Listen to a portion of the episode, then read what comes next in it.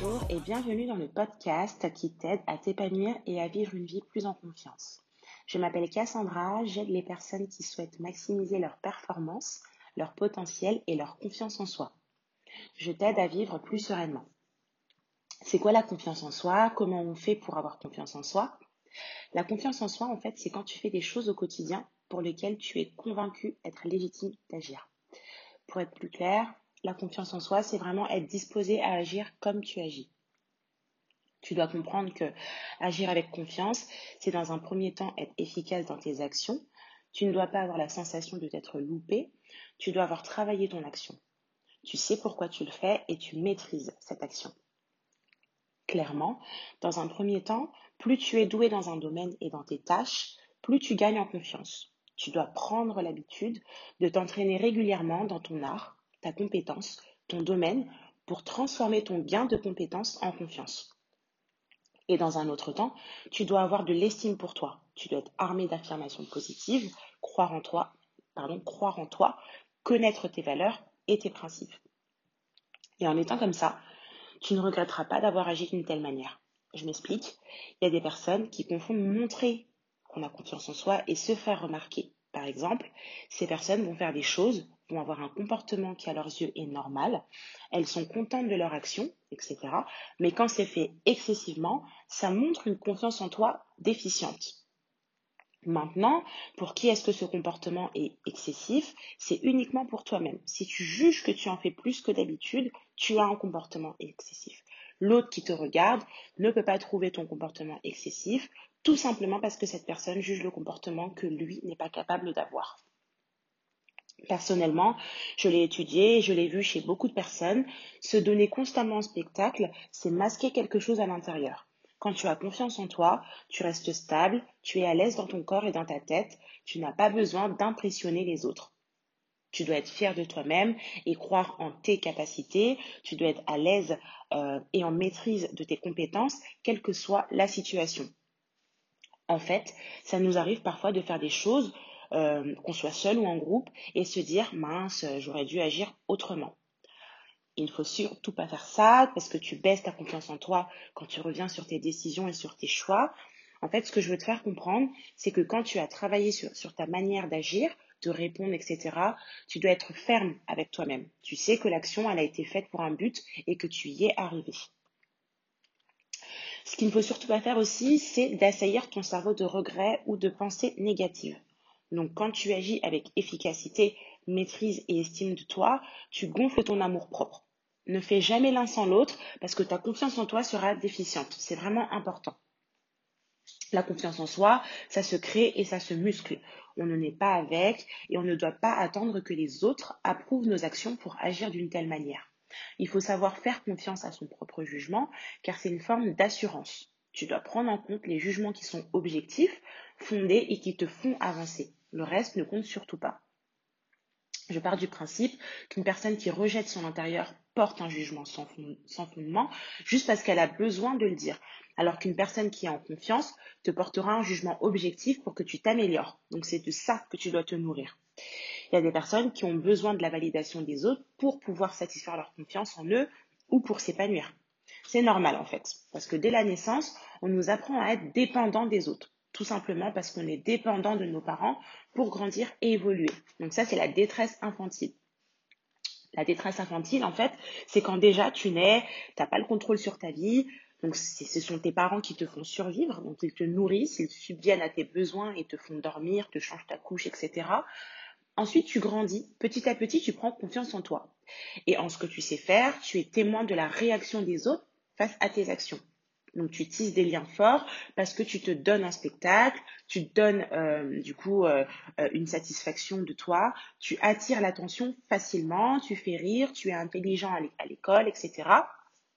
Et le fait d'être applaudi, qu'on te dise bravo et qu'on parle de toi aux autres comme une petite star, c'est parce que justement tous les parents le font et ça fait naître en toi une sécurité intérieure. Donc inconsciemment, tu leur fais confiance euh, bah, de ce qu'ils pensent sur, sur toi, tout simplement. Tout ce que tu deviens est basé sur ce qu'ils ont approuvé. Donc tu nourris ta propre assurance. Donc les personnes qui t'entourent quand tu es petit te donnent la force d'être capable de réaliser de grandes choses. Donc ça fait gonfler ton estime que tu te portes à toi-même. Nos parents jouent vraiment un rôle crucial dans notre développement.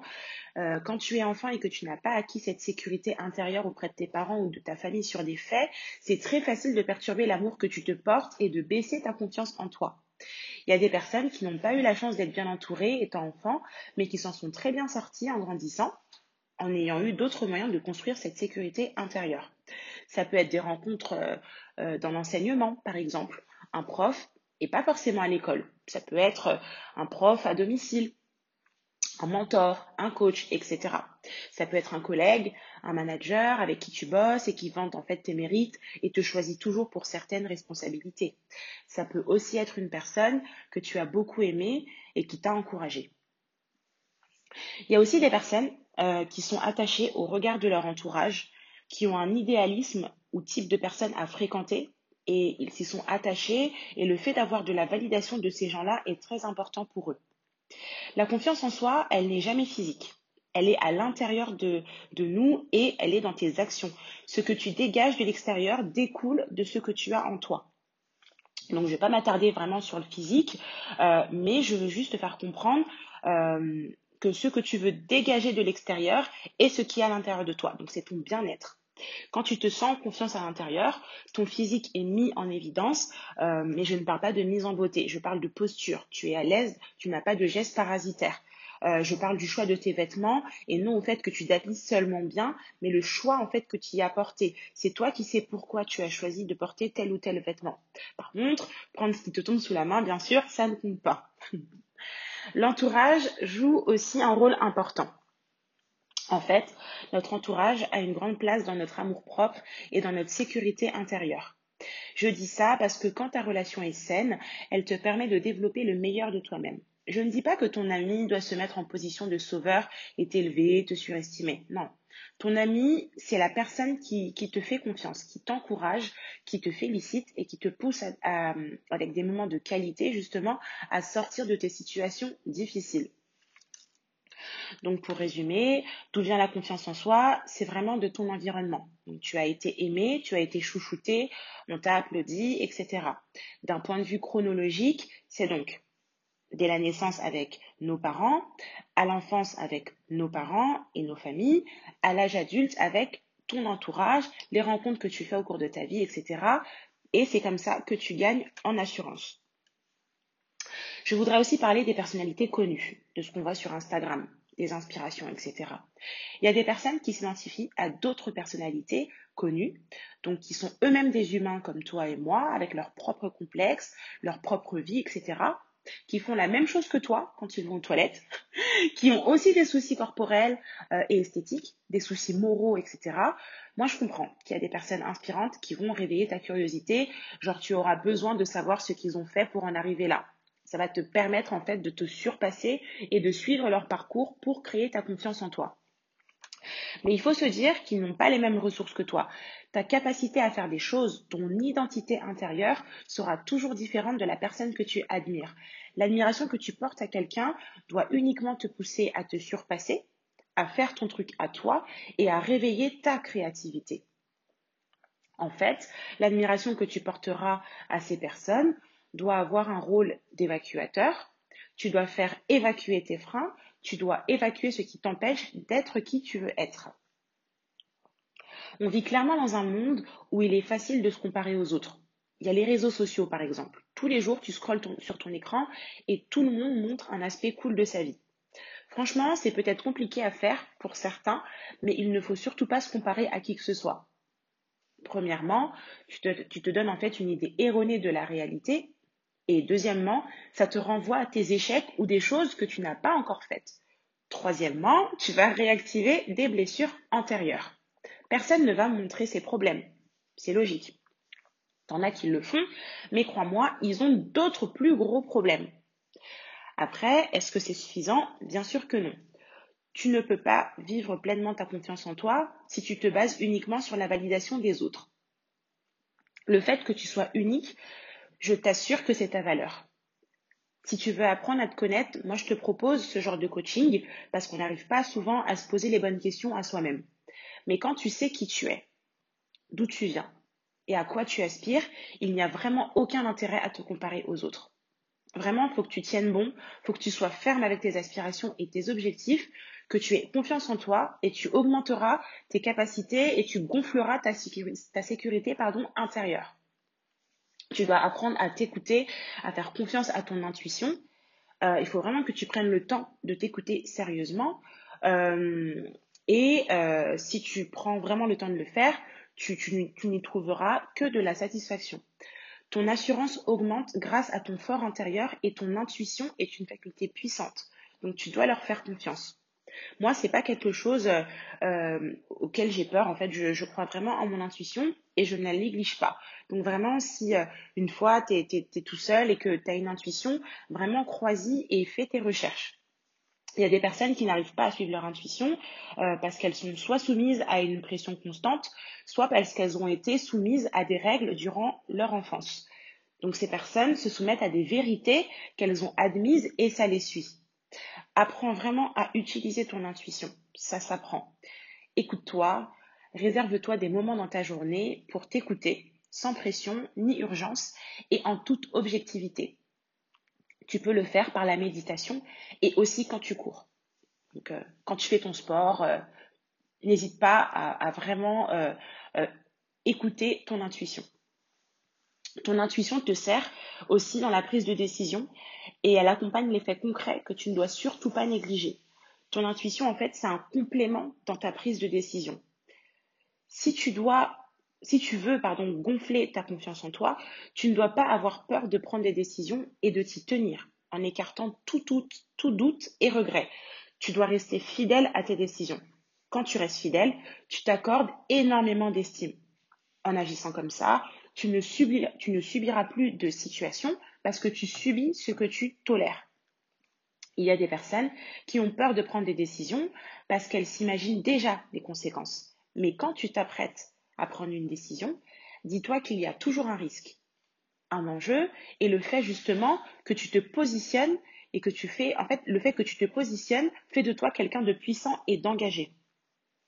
Et aussi, j'aimerais souligner quelque chose, choisir, c'est prendre une décision, ce n'est pas décider.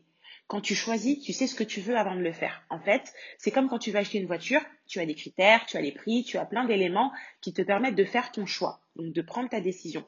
À l'inverse, quand tu décides, tu ne sais rien avant de le faire. Tu te projettes, tu agis librement comme ça, sans avoir de critères. Par exemple, donc toujours avec la voiture, tu assumes le choix de la voiture malgré les critères, etc.